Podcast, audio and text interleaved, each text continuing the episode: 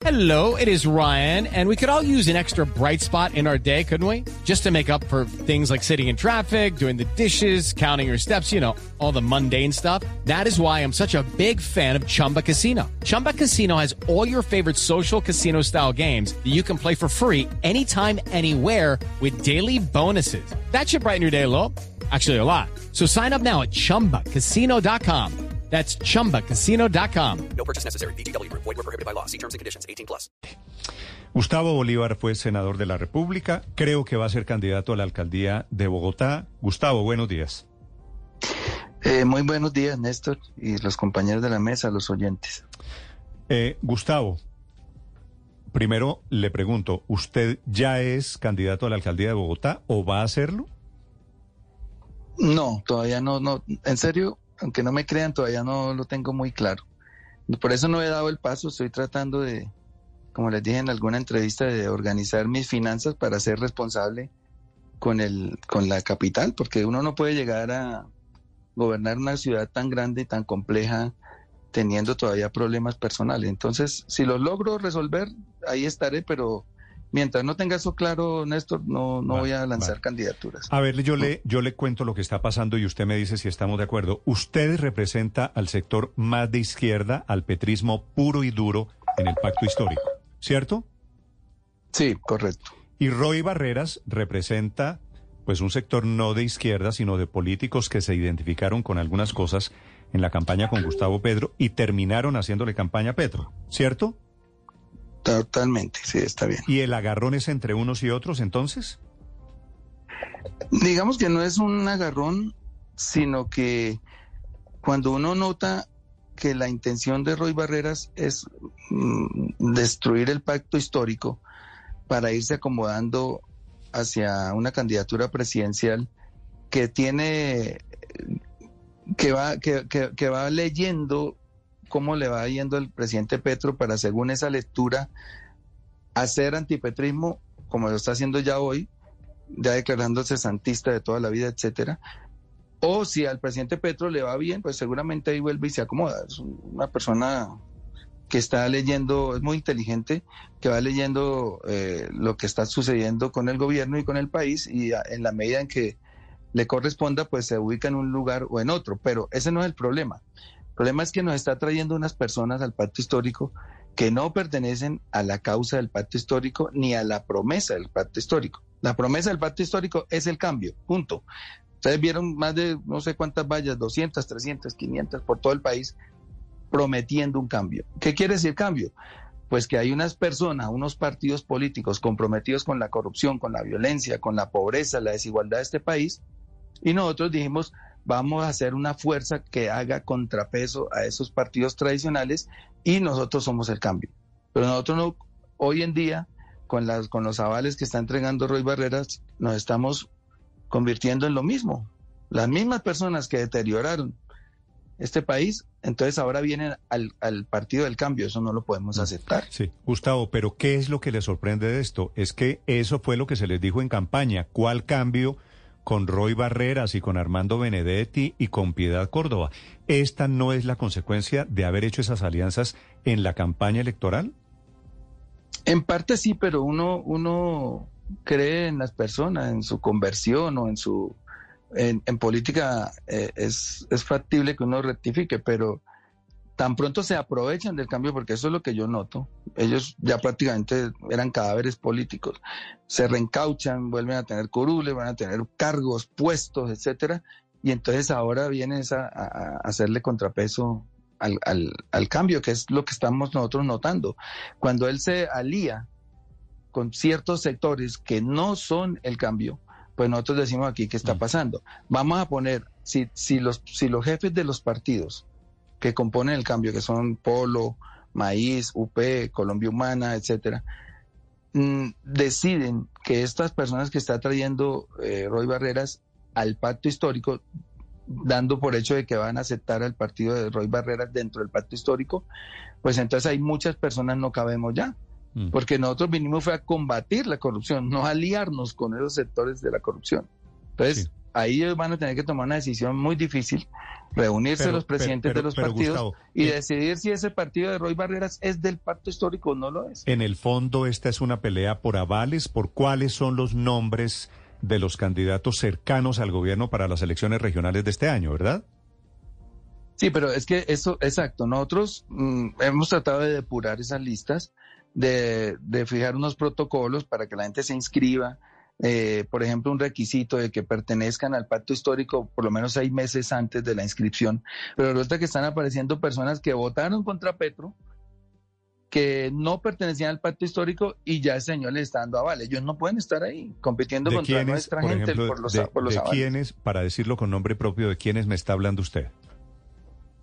Bueno, hay candidatos en Bolívar, es que, que es una lista larga, en, en- en- en el Atlántico, ahorita me cuentan que en Sucre. Él estaba por todos lados tratando de abarcar muchos eh, espectros políticos regionales y, y eso no está mal, Sí. pero entonces hágalo por fuera del pacto. Pero O de- traiga al pacto los- personas que sean del pacto. Sí. Las personas que sean del pacto pues, son las que comparten unas tesis, los que comparten unos programas, por ejemplo, el de salud. Mucha gente esta supone a muchos de las reformas nuestras, pero es que esas reformas se ofrecieron desde campaña, malas o buenas, aquí no vamos a entrar hoy a la discusión de que son buenas o malas, pero es, es nuestra promesa. Y nosotros tenemos que ser coherentes con la gente, con la promesa de campaña. Y eso no se está cumpliendo. permítame, le insisto, Gustavo, ¿qué nombre les hace ruido? Porque al final lo que hace el, el senador Barreras es ofrecer avales. La mayoría de las personas que están en esa lista han dicho, todavía no aceptamos porque no sabemos qué vamos a hacer. Pero, pero ¿qué nombre le hace ruido a usted, por ejemplo, de ese listado o de esas personas que estaban en el evento en el Hotel Tequendama hace 48 horas? Sí, lo que pasa es que eh, eh, yo también había, había hablado con algunas de esas personas antes y al saber que, que iban a tener el aval de Roy Barreras, pues algunas se han sorprendido porque dicen que no, no, no lo habían consentido. Entonces tocaría esperar que se depure esa lista, que estas personas digan si sí pertenecen a ese partido nuevo o van a pertenecer y si van a competir contra nuestros candidatos en las consultas que se van a hacer. Entonces yo sí preferiría, yo ahí he nombrado alguno, este señor Dumec en Turbay, en, Dumec Dumec Turbay. en Bolívar, etcétera, sí. Pero y, y obviamente hay otros que vienen ya que pertenecen a Pero, la por ejemplo, de gobierno. hablemos, pero hablemos lo que del caso es que Du- aquí hay, un- Dumec Turbay. aquí hay una ¿Qué, Sí, qué- qué- Aquí hay qué- una corta qué línea problema que le ve quiere usted a él? imponer. Tienen muchas investigaciones, pero ellos siempre se salen por la tangente diciendo es que yo nunca he sido condenado. Entonces aparecen personas con un mundo de investigaciones que uno ya sabe a veces por qué no terminan en condenas y se escudan en el hecho de que no han sido condenados y está bien, ese es el debido proceso. Pero también es la teoría de Roy de que el Frente Amplio que hoy está en el gobierno se traslade al pacto histórico. Tampoco lo admitimos. ¿Cómo vamos a admitir aquí a Dilian Francisca? Si es del Frente Amplio, pues una cosa es la coalición de gobierno, las, las, las- la eh, gobernabilidad que tienen que armar los presidentes en cada país, que es una coalición de gobierno, y otra cosa es nuestros movimientos, nuestro partido o nuestra coalición, que es el Pero explíqueme, eso es lo que quiero entender, Gustavo, y por eso le preguntaba con Dumec Turbay, usted pone el ejemplo de Dilian Francisca, ¿por qué les parecen buenos para cogobernar, los aceptan en la coalición de gobierno, pero no les parecen buenos para las elecciones regionales? Porque son dos cosas distintas, Néstor. La No, coalición de gobierno. Moralmente es lo mismo. Es posible que moralmente sea lo mismo, pero política y electoralmente no es lo mismo. Yo no me pararía en una tribuna con Dilian Francisca. Yo no me pararía hacerle campaña, por ejemplo, que fue la candidata del pacto histórico Usted no se para con Cali o en Francisca, el Valle. pero le pide votos No en el Congreso pararía. o le pedía votos en el Congreso para la tributaria en diciembre pasado. Es que eso es una coalición de gobierno donde manejan unos intereses muy distintos a los electorales. Ellos tienen unos intereses burocráticos y nosotros tenemos unos intereses aquí electorales distintos, una visión distinta del país. Entonces uno no puede pararse con ciertos personajes en una, en una tribuna hoy a decirle al país que ellos son el cambio. Me da risa. No puede ser. ¿Y Sí. por qué y por qué yo lo he visto a usted en una tribuna con Armando Benedetti o con Roy Barreras? Benedetti Porque no ellos está sí entraron investigado, al por pacto ejemplo. histórico. Ellos entraron al pacto histórico desde ese momento en que se creó, digamos. Entonces uno dice, ellos dicen, bueno, queremos estar, el pacto histórico no se había creado. Entonces recuerdan que en alguna vez les, comenté que eso nació de una columna que escribió Gustavo Petro en, el espacio que teníamos nosotros que se llamaba Los Gustavos. Y ahí él lanza una columna haciendo una convocatoria que se llama El Pacto Histórico. Los primeros que llegan son ellos dos. Dicen, Gustavo, queremos, eh, eh, eh, usted está haciendo un llamado a la amplio al país para conformar una fuerza capaz de tal. Y ellos llegan. Entonces, cuando, cuando se conforma el pacto histórico, ellos ya están ahí. Y sin embargo, pues ustedes pueden leer que mostré algún inconformismo en ese momento. Sí. Pero ya que ellos se traigan el resto, no, hermano, es que se, se cae de su peso, la verdad. Pero, pero Gustavo, una pregunta y se la formulo con, pues, con mucho respeto. ¿En serio el cambio es tener, por ejemplo, cuatro embajadores imputados? ¿Ese es el cambio? Pues lo mismo, la misma tesis, ¿no? Siempre se apela a que no están condenados. Yo, es que yo no soy el, el que los nombra, digamos. Pero son personas que trabajaron en la campaña y entonces eso adquieren unos compromisos y gente que se la juega cinco o seis años, incluso de su presupuesto, para aportarle a una campaña. Y al final, pues cuando se gana el gobierno, que se compone de miles y miles y miles de cargos, pues los primeros que son tenidos en cuenta son esas personas. Yo creo que lo correcto era haber, desde el comienzo, haber dicho, bueno, ustedes están imputados, aquí no caben. Hay que mirar también eh, sus procesos, ahí hay unos delicados, yo lo reconozco. Hay unos delicados, pero bueno, hay que esperar. Eso, eso es, es muy decir, complicado. Usted, si usted hubiera sido, digamos, el jefe de debate, lo que fuera, usted hubiera dicho, hombre, nosotros tal vez no lo recibimos por ahora. Usted, sí, porque, Gustavo mira, Bolívar, no, eh, eh, no hablemos de, de otras hipótesis. Sí, pero lo que pasa es que, por ejemplo, se hizo una campaña en 2018, ¿cierto? Eh, la campaña, digámoslo, pura. No sé cómo mencionar, cómo catalogarla. Mm. Se hizo una campaña con la base, se hizo una campaña con la causa, con los integrantes de la causa, que son aquellos que han estado por años luchando y luchando por llegar, para llevar el pueblo al poder y eso no se logró. Para 2022 ya se dice, bueno, aquí tienen que entrar unos sectores Sí. Como por ejemplo un sector del Partido Liberal, el sector del, de los verdes, etcétera, para poder que esto crezca y poder conquistar ese poder. Sí, Y ahí entran unas personas, ahí se van colando unas personas. Son las campañas en el país tienen miles y miles de personas. Se Sí. tienen y se cuelan algunos Pero que no eso, deberían estar. ah, eh, eso era lo que le quería. Es decir, un poquito el todo vale. Un poquito el todo vale. No puedo ser, eh, pero no, no, no, no, no es una decisión mía ni de Petro, Sí. es una decisión de cinco partidos que componen el pacto histórico. Pero, pero Gustavo, que dicen, bueno, a- sí. apelando, apelando a eso mismo, eh, quisiera entender por qué hoy usted le hace el feo a Roy Barreras y, a- y en la campaña presidencial no lo hizo. Usted nos da una explicación. Pero lo que viene es un desafío muy grande. Seguramente usted tiene claro como el pacto histórico que la posibilidad real de una eventual continuidad del pacto en el poder en el 2026 se va a sustentar en los resultados de las elecciones para gobernadores, para alcaldes de octubre de este año. ¿No cree que cerrar de nuevo el pacto implicaría riesgos que los lleven a no tener los resultados esperados? Sí, es, un riesgo alto, pero uno ahí es donde tiene que empezar a tomar decisiones. O queremos muchas gobernaciones, muchas alcaldías, sin importar quién ocupe esos cargos, o menos alcaldías, menos gobernaciones con gente decente. Esa es una decisión que tiene que tomar ya el pacto histórico.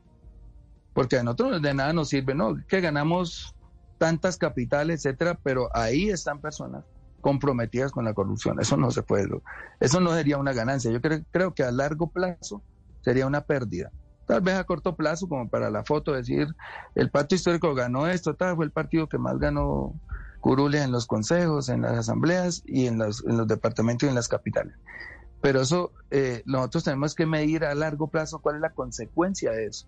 Y a largo plazo, pues, si son mm, personajes o partidos comprometidos con la corrupción, con el clientelismo, pues eso explota. Y eso va a minar más la credibilidad del pacto histórico. Por eso preferimos, yo en mi caso preferiría menos con más calidad. Pero eso es una decisión que van a tomar los, los jefes de los partidos y yo sé que lo, lo están pensando Menos- y se van a menos- reunir para menos- tomar esas decisiones. Claro, lo que pasa es que llega cierto, cierto nivel que ha sido la ruina de la política en Colombia, el pragmatismo, ¿no? Porque usualmente los políticos Correcto. piensan en, en más curules, ganar más elecciones sin importar el costo que se paga y a quién se lleva. Correcto, estoy de acuerdo, Néstor. Por eso el estudio de los avales, nosotros, mm, yo creo que se va a conformar un comité que estudie los avales. Y ahí es donde chocamos con Roy, porque él ya los está dando, sin comité, sin nada, eso es de él. Y dice que son del pacto, no, señor, son de él, son de su partido. El, los directores de los partidos del pacto históricos tienen que decidir si ellos entran o no. Y ahí pueden fragmentar también la coalición Sí. porque muchos de nosotros y la base no está de acuerdo con que Escuchan ustedes a el ex senador Gustavo Bolívar. Creo que va a ser candidato a la alcaldía de Bogotá. No lo anuncia todavía. Eh, Gustavo, me escribe un oyente y me dice lo siguiente. Si usted renunció al Congreso de Colombia por razones económicas, ¿por qué va a ser alcalde de Bogotá si el alcalde de Bogotá gana la mitad de lo que gana un congresista? Tiene toda la razón el oyente ¿Cuánto, y cuánto por se eso gana no el alcalde de. Bogotá? Usted ya debe saber. Más o menos dicen que como unos 18 millones y digamos neto les pueden llegar 16, 15, no sé cuánto. Eso son Sí. más o menos 190 millones al mes. Eh, al año, perdón. Al año. Y mis gastos de impuestos, porque es que la gente cree que es que yo cuando digo gasto mil millones al año es que vivo pues en, en medio del lujo. No, La alcaldesa, impuestos. la alcaldesa Claudia López recibe 19 millones de pesos mensuales, pero con unas primas y unas bonificaciones porque ella tiene doctorado y maestría. Sí, pero digamos que, mire, sean 15, sean 20, sean- eh, no, no es el caso. El caso es que mis impuestos por una, digamos, eh, por lo que, por las propiedades y las cosas que fui comprando en mi vida, son más altos que mi salario. Pero el, el oyente tiene razón. Entonces, yo solamente impuesto de patrimonio voy a tener que pagar, no sé, 200 millones, no sé, no hemos hecho la cuenta. Pero las, los prediales, sobre todo mis dos propiedades en Estados Unidos, valen un jurgo. Y, lo, y, lo, y mi vida acá en Colombia vale otro jurgo, porque yo mantengo mi familia, tengo hijos. Entonces yo, yo con mi financiero me siento y escribo cuánto, cuánto necesitamos para vivir al año.